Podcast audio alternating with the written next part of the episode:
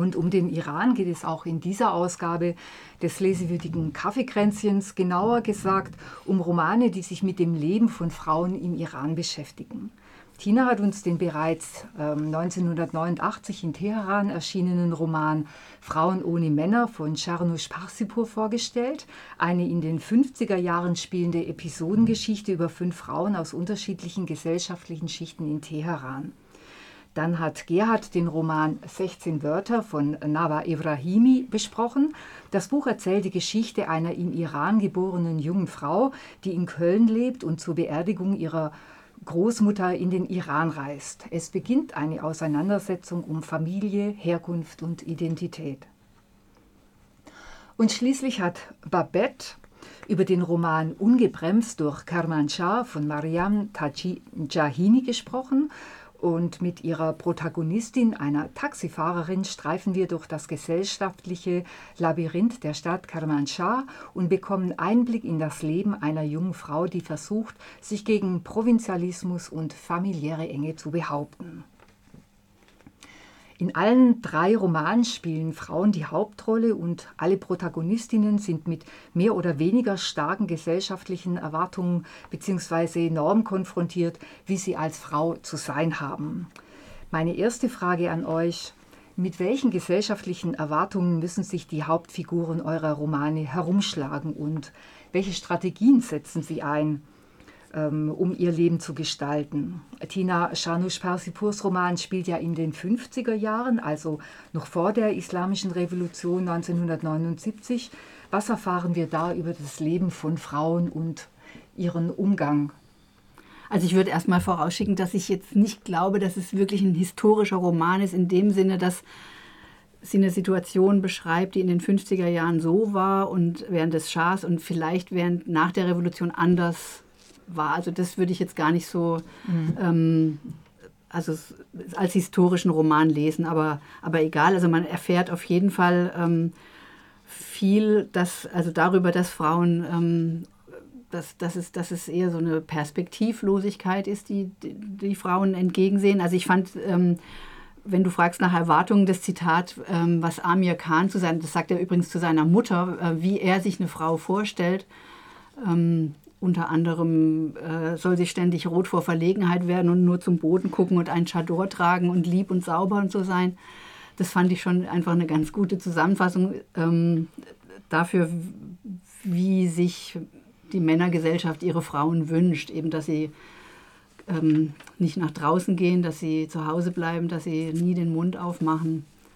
Und so, so war es sicherlich auch da in den 50er Jahren, könnte ich mir gut vorstellen. Als Strategien ist das ist in dem Buch jetzt auch wieder so ein bisschen ungewöhnlich, weil das sind auch teilweise eher so ein bisschen äh, fantastische Dinge, die, ähm, die, ja, das hat man gehört, die sich die Frauen da ausdenken. Also vor allem, sie flüchten aus ihrem Leben. Also einerseits aus dem Leben der Immunes, die eine, könnte eine sogenannte alte Jungfer werden, die nicht verheiratet ist, aber schon viel zu alt dafür. Dann äh, die Faro Klager, die ähm, in einer schon sehr ähm, angenehmen, finanziell abgesicherten, aber sehr, sehr langweiligen Ehe lebt, die, die flüchtet. Ähm, also ja, man, also das könnte man vielleicht so zusammenfassen, dass Flucht mhm. die in diesem Buch die Strategie der mhm. Frauen ist, um ähm, ein eigenes Leben mhm. führen zu können. Und Flucht auch aus, ähm, ja, Herrschaftsstrukt aus paternalistischen Herrschaftsstrukturen. Ja, die halt mhm. sich in der Familie niederschlagen, mhm. ja. ja. Mhm. Gerhard, die Protagonistin Mona in Nawa Ibrahimis Roman, die hat ja nur ihre frühe Kindheit im Iran verbracht und lebt seither in Deutschland bzw. Österreich. Inwieweit spielen in ihrem Leben Erwartungen und Normen eine Rolle, die aus ihrer iranischen Herkunft resultieren? Oder kann man das überhaupt so sagen? hätte ich jetzt Schwierigkeiten, mhm. das direkt so zu sagen, dass, dass die jetzt nur aus, also monokausal aus ihrer mhm. Herkunft zu erklären sind. Die lebt ja in beiden Ländern. Sie hat ja mal ein Jahr in Teheran verbracht mhm. und ist auch in der Gegenwartshandlung im Iran, ja.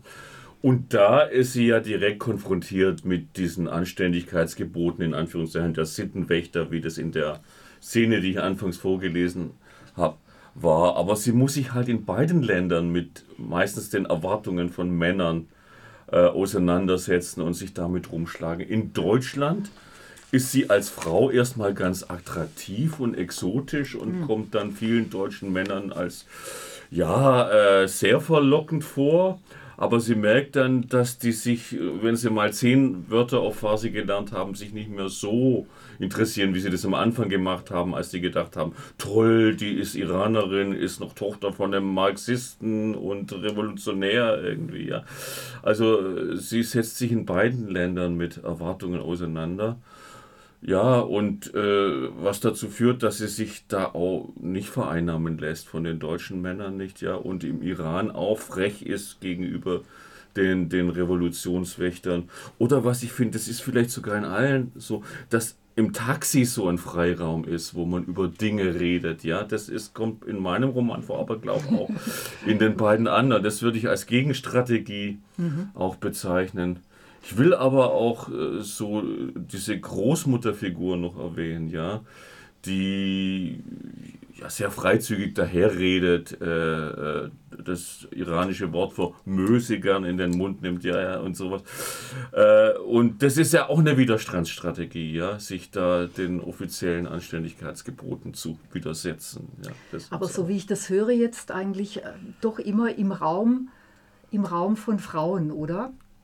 Obwohl mit diesem äh, Revolutionswächter in der Szene, ja. die da im Taxi spielt, da ja. ist es ja. Da ist es zwar ihr Liebhaber, der widerspricht, mhm. aber äh, sie ist ja da dabei. Äh, und im Taxi ist es auch dann nicht nur unter Frauen, mhm, aber stimmt, ja. eher in so einem abgeschlossenen Bereich, ja, mhm. also nicht jetzt in der äh, offenen Öffentlichkeit, mhm. ja, wo, also so in einem Bereich im Taxi fühlt man sich vielleicht sicher, weil man dem Taxifahrer vertraut oder so. Ja. Okay. Ja. Äh, Babette äh, Mariam Chahini, die ja im Iran lebt und auch dort ihr Buch veröffentlicht hat, die hat eine Hauptfigur geschaffen, die für mich überraschend unkonventionell war. Und zwar eine selbstbewusste äh, junge Frau, die ihr eigenes Business als Taxifahrerin bestreitet. Ich habe da mal recherchiert. In Teheran gibt es 800 Taxifahrerinnen. Sie brauchen dazu allerdings die Erlaubnis von ihren Ehemännern, es sei denn, sie sind geschieden. Ähm, das nur nebenbei, zurück zum Buch. Ähm, was erfahren wir in Mariam Chahinis Roman über die Lebenswelt von Frauen und, um, und über ihre Strategien, ihr Leben einigermaßen selbstbestimmt zu gestalten? Ja, diese Genre, die ist ja schon sehr überraschend und zwar in ihr, wie zielbewusst sie ihr ihre, ihren Beruf verfolgt und sich auch nicht, vor allen Dingen hat mich auch sehr überrascht, dass sie sich überhaupt nicht einschüchtern lässt sowohl von manchen Fahrgästen als auch von den Männern, die in ihrer Familie oder auch selbst von ihrem Ehemann, der sie zwar schon viele Jahre unterdrücken konnte und sie in eine falsche, nicht in ihrem Sinne in eine falsche Richtung gedrängt hat, aber sie hat sich daraus befreit. Und ich habe vorhin auch sehr die Rolle des Vaters herausgestellt. Denn ich fand schon, dass das sehr entscheidend war, dass sie so selbstbewusst ihrem, ihrem Weg gefolgt ist, dass der Vater hat ihr da schon sehr beigeholfen. Denn die Mutter, das haben wir ja gehört, die Mutter war dauernd mit ihr unzufrieden. Und es war, der Vater ist dann irgendwann gestorben, nicht? Und ähm, als sie dann, die Mutter hat ja wirklich ein, in unserem Sinne ein großes Theater gemacht, als äh, die Shore geschieden wurde von ihrem Mann Hamid. Er, als, und ähm, ja, sie hat sich, äh, sie hat sich ein, einfach äh, gerettet, indem sie eine eigene Wohnung gekauft hat. Und sie ist nicht zu ihrer Mutter gezogen. Sie hätte eigentlich äh, der Tradition äh, nach der Scheidung folgen müssen und zu ihrer Mutter ziehen müssen, um die zu pflegen und ihr zu helfen, einkaufen und sonst was alles nicht. Und sie hat sich ganz selbstbewusst eine Wohnung von ihrem selbst erarbeiteten Geld gekauft und da lebt sie und hilft ihrer Cousine und auch anderen Frauen in der Nachbarschaft, die von den Familien verstoßen wurden. Mhm. Also das ist, das ist ganz bemerkenswert gewesen. Mhm. Ja, also zum Teil habt ihr das jetzt in euren Ausführungen schon angesprochen. Ich möchte da aber gerade noch ein bisschen ähm, genauer ähm, drauf eingehen. Und zwar in allen drei Familien spielt die Familie eine große Rolle und ich finde auch die Mütter und Großmütter auch spielen eine ganz große Rolle. Und äh, das sorgt für, auch für äh, Konfliktstoff. Was sind denn das für Themen und Inwieweit ha haben diese Themen auch was mit äh, ja, der politischen Situation oder den politischen Verhältnissen im Iran zu tun? Ja, ich, soll ich mal was sagen? Ja. Also, was ich schon auffallend fand, dass das Heiraten, das spielt ja schon im jungen Alter der Frauen eine ganz große Rolle. Aber es hat nicht nur diese zwingende Art, sein Leben einzuschlagen, nicht nur für die Frauen, für die sehr jungen Frauen, sondern auch die Männer. Die Männer, also beide Teile, beide Seiten können sich nicht lange überlegen, mit wem sie ihr Leben verbringen wollen, sondern da die Familien treffen sich kurz und dann sind rein äußerliche äh, manchmal das Aussehen oder in, wie Schore zum Beispiel, als ihr Hamid kam mit seiner Familie, um sie zu begutachten und zu überlegen, ob er sie heiraten will, äh, das spielte eine Rolle, dass sie etwas modern wirkte und, und nicht das Kopftuch während dieses Treffens getragen hat. Und dann hat Hamid der sich sehr auf Äußerlichkeiten immer konzentriert hat, hat er gesagt, diese Frau scheint modern zu sein, die heirate ich jetzt. Mhm. Und dann war sie aber so modern, dass er ja, das nicht ausgehalten hat. Also das heißt, die Familie hat diese Ehe auch, auch arrangiert. Ja, oder? ja. Mhm. Und es ist, finde ich, auch eine Macht äh, des Staates. Das, das ist auch das Politische, dass diese Ehen und diese Familien derart streng äh, gebildet werden, denn äh, so kann die ganze Familienpolitik des Staates auch besser durchgeführt mhm. werden, als wenn sie lauter Individualisten hätten. So. Also für die Familienpolitik spielt das eine ganz, die Kontrolle des Staates äh, spielt eine große Rolle heute immer noch und das ist auch traditionell. Mhm. Und es wird von der Familie sozusagen ausgeführt. Ja, vor mhm. allen Dingen auch von den Frauen. Mhm. Nicht? Also in meinem, meinem Beispiel, ja. Mhm. In dem Buch von Ibrahimi gibt es auch, sorry, ich, ich breche mal dazwischen, ja. äh, gibt es im Taxi mal wieder ein Gespräch über diesen Druck zu heiraten. Das sagt der Taxifahrer. Äh, da standen schon Verehrer vor der Tür, um, um meine Tochter zu freien. Die, zu freien. Die habe ich verjagt wieder, weil ich will, dass meine Tochter studiert. Äh, also sich da auch rausbewegt aus, aus diesem Druck und aus diesen Zwängen. Das Problem ist nur, es gibt nicht die Studienplätze und er überlegt, ob es im Ausland eine Möglichkeit gibt, mhm. da studieren zu lassen. Die Protagonistin bei mir, äh, die ist ja in einer problematischen Familie. Die Mutter, so sieht es aus, ist anscheinend mit 13 Jahren zwangsverheiratet worden. Ja. Äh, da gibt es noch ein paar Wendungen im Roman, die da ein anderes Licht dann am Ende auf das werfen. Äh, die Großmutter, die erscheint ja zunächst als eine sehr charismatische, freizügige Person, aber die, die Figuren sind schon mehrdimensional. Die hat da auch eine sehr schwierige und negative Rolle in der Familie äh, gespielt. Und, und so entzünden sich dann schon entlang der Generationen mhm. eigentlich mhm. so diese Konflikte, die immer irgendwie damit umgehen müssen und mal im Rausgehen aus den Zwängen und mal im Befolgen der Zwänge ergibt sich oft, wenn man es so macht und wenn man es so macht, eine unglückliche Konstellation. Mhm. Ja. Bei Frauen ohne Männer von der Shanush Parsipur spielt Heiraten auch eine sehr große Rolle, zumindest bei einigen der Frauen. Es sind ja fünf unterschiedliche Frauen, wirklich ganz unterschiedliche Milieus. Aber ähm, und, und diese Hochzeiten werden auch oft arrangiert. Das, nochmal das Zitat von Amir äh, Khan, der seine Mutter bittet, ähm, für ihn um die Hand anzuhalten. Äh, von dieser Frau, für die sich interessiert. Also das ist auch einfach so eine, so eine Art Geschäft.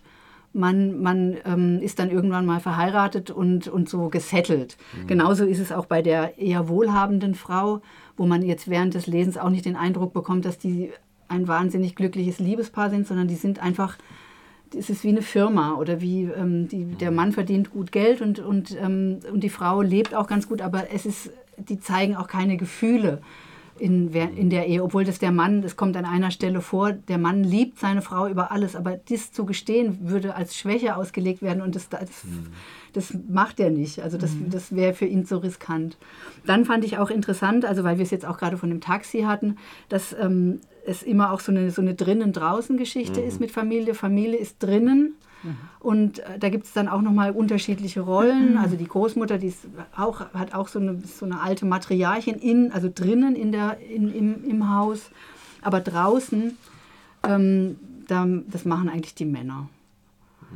Dann gibt es eben noch die, die, quasi die, nicht, die andere Seite, oder das ist, ähm, beschreibt dann eben diese, das Leben dieser Sexarbeiterin, die alleine ist, die da quasi in dem Bordell aufgewachsen ist. Das ist dann nochmal so eine ganz andere Konstellation, die jetzt sicherlich auch nicht, ähm, also das ist jetzt sicherlich auch nicht das übliche Leben, aber das existiert eben auch.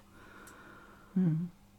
Und Munes, die so, finde ich, ein bisschen so eine heimliche Hauptfigur ist, die ähm, sehr, eigentlich sehr selbstständig ist und, oder sie ihren eigenen Kopf hat, die Person, die eben mehrmals gestorben ist, ist, ähm, ist vielleicht eher so eine ja, ich sage das Wort jetzt nicht gerne, aber so eine Art alte Jungfer, die, ähm, die einfach die nicht mehr heiraten wird und die so eine Außenseiterposition mhm. hat. Also das heißt, man könnte sagen, alle Familien sind auf einerseits auf die je ihre ganz eigene weise Art glücklich oder unglücklich. Also da gibt es ganz, jeweils ganz spezifische Konstellationen, aber gleichzeitig sind die Familien auch bis zu einem gewissen Grad ausführende Gewalt quasi für die Politik, die vom iranischen Staat quasi angestrebt wird. Und in den Spannungsfeldern ja. habe ich ein bisschen ja. den Eindruck, bewegt sich. Ja. Also erstaunlich finde ich, dass trotz dieses vorherrschenden Modells früh zu heiraten, dann real doch ganz verschiedene, diverse mhm. äh, äh, Arten zu leben vorkommen. Ja? Also unter anderem die von Mona aus 16 Wörter, mhm. ja, die vielleicht doch mit ihren wechselnden Liebhabern dann auch wenn sie nicht ganz glücklich ist, noch ein mhm. relativ unabhängiges, auch gutes Leben mhm. führt. Auch wenn es Verständigungsschwierigkeiten mit den einen und mit den anderen gibt, mhm. irgendwie bewegt sie sich da zumindest halbwegs souverän dazwischen. Ja. Hm. Okay, die Zeit rast. Ich möchte gerne noch eine Frage unterbringen und zwar, ähm, der Literaturbetrieb im Iran ist ja durch die Zensurbehörde stark eingeschränkt und wer sich als Schriftstellerin nicht an die Regeln hält, begibt sich in Gefahr und wird nicht gedruckt. Ein Beispiel ist ja äh, Shanush äh, Parsipurs Roman Frauen ohne Männer. Du hast es ja gesagt, äh, Tina, dass der Roman schon kurz nach dem Erscheinen verboten wurde und die Autorin ist auch bald ins Exil gegangen, weil sie ein paar Mal verhaftet wurde. Und trotzdem erscheinen im Iran auch durchaus kritische Romane. Das hat man jetzt an, äh, an dem Buch, das die Babette vorgestellt hat, an Mariam Cihanis, Mariam Cihanis Roman äh, gesehen. Gerrit Wustmann, ein Kenner der klassischen sowie äh, aktuellen iranischen Literatur, der hat dazu folgende These aufgestellt. Ich zitiere. Iranische Autorinnen und Autoren sind Experten in der Verklausulierung gewor geworden. Experten des Entwerfens ganz neuer sprachlicher, inhaltlicher und struktureller Literaturform, um Dinge auszudrücken, ohne sie direkt, ohne sie direkt in den Text zu schreiben. Und zwar mit dem Ziel, dass sie, um so eben an der Zensur vorbeizugehen. Zitat Ende. Und ähm, meine Frage, was haltet ihr denn von dieser These in Bezug auf die Romane, die ihr vorgestellt habt?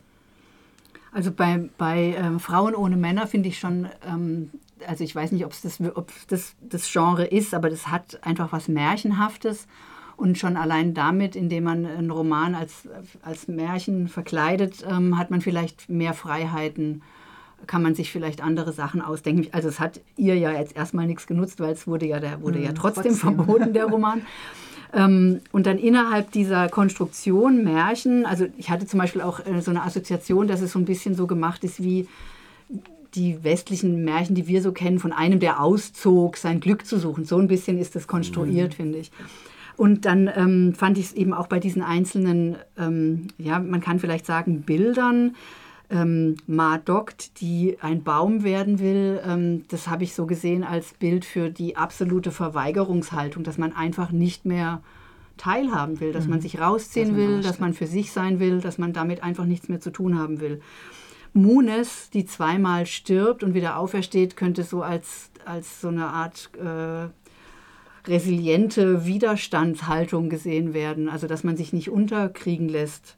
Oder dass ähm, die Sexarbeiterin Zarenkola die Männer ohne Kopf sieht, das finde ich, also ist auch ein ganz klares Bild, was, ähm, was für ein Männerbild, also was ähm, sie für ein Männerbild hat. Also das fand ich ähm, bei dem Roman, fand ich schon, also ich kenne mich jetzt da mit der These nicht so sehr aus, aber das, das, so könnte ich mir das mhm erklären, diese, diese ganzen Bilder, die die Autorin da sich ausgedacht hat. Also das Taxifahren oder überhaupt das Leben im Taxi. Im Taxi treffen sich verschiedene Leute mit verschiedenen Meinungen. Und sie sitzen zusammen und da ist niemand, der kontrolliert oder mitschreibt, was die alles sagen. Und deswegen scheint das der Raum zu sein, wo so einiges zur Sprache kommt, wo mhm. die alte Frau in meinem Buch zum Beispiel erzählt, dass sie ihre Tochter im Gefängnis besucht. Warum? Total ungerecht, nicht? Warum sie ins Gefängnis gekommen ist, will ich jetzt nicht drauf eingehen. Aber der Taxi, das Taxi ist übrigens auch bei dem bekannten Filmemacher, ist ein Ort, wo man sich äußern kann und wo man auch kritisch sein kann. Und die Leute verstehen auch gleich, was alles gemeint ist, wenn, wenn darüber geschrieben wird. Nicht? Aber was auffallend ist, auch im Taxi wird nichts gegen die religiöse Herrschaft, gegen die Mullahs gesagt, kein Wort. Es fallen keine äh, speziellen Angriffe auf, auf die äh, Machthabenden. Mhm. Aber trotzdem wissen alle ganz genau, wo liegen die Probleme. Nicht? Zum Beispiel das, wie wir es jetzt auch besprochen haben, was jetzt auch äh, auf den Straßen zur Sprache kommt, das Recht auf Scheidung, das Recht auf Scheidung und das Recht der Frauen, dass sie ihre Kinder nach der Scheidung sehen dürfen und die Männer sie nicht daran hindern dürfen, die mhm. ehemaligen Männer. Das ist eine Forderung zum Beispiel nicht. Und sowas kann man im Taxi alles zu, zur Sprache bringen.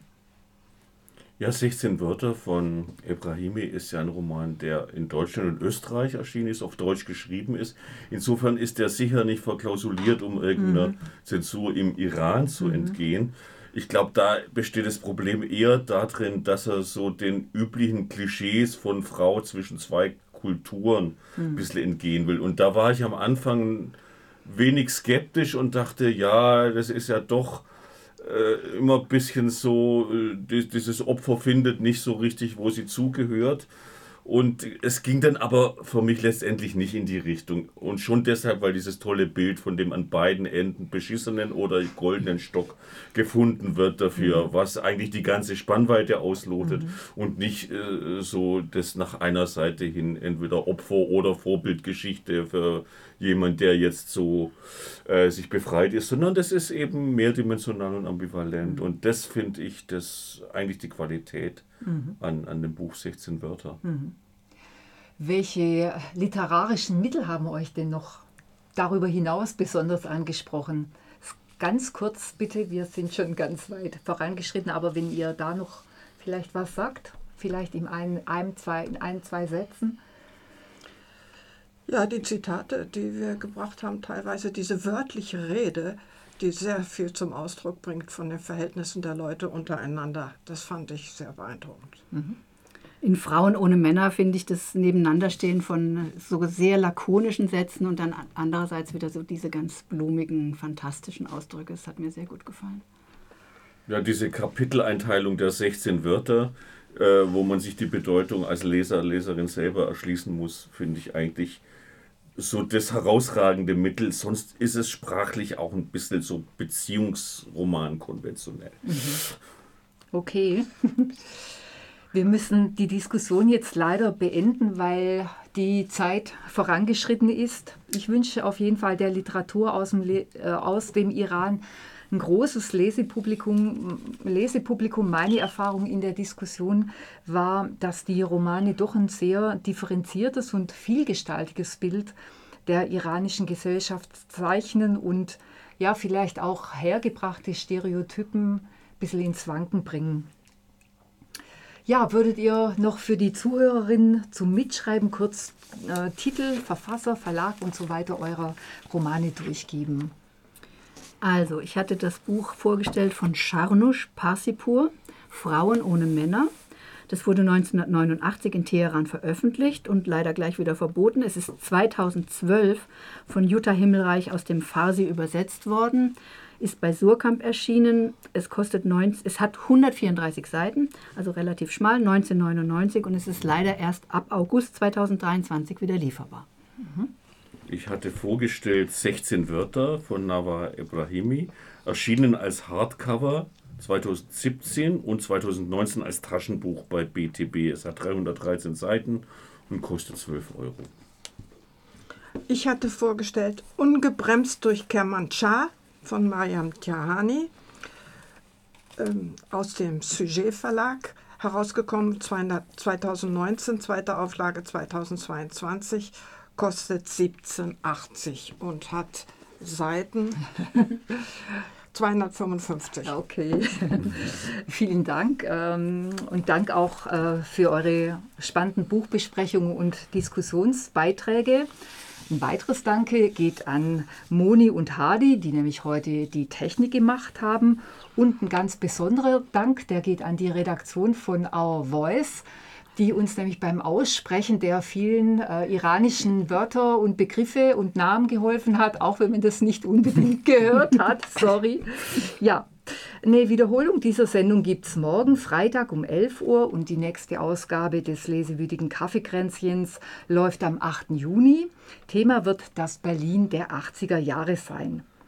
Wir verabschieden uns jetzt mit dem Stück Normal von Tomac Salehi. Der Rapper gehört zu den prominentesten Unterstützern der regierungskritischen Proteste im Iran und wurde im Oktober inhaftiert. Ihm droht die Todesstrafe.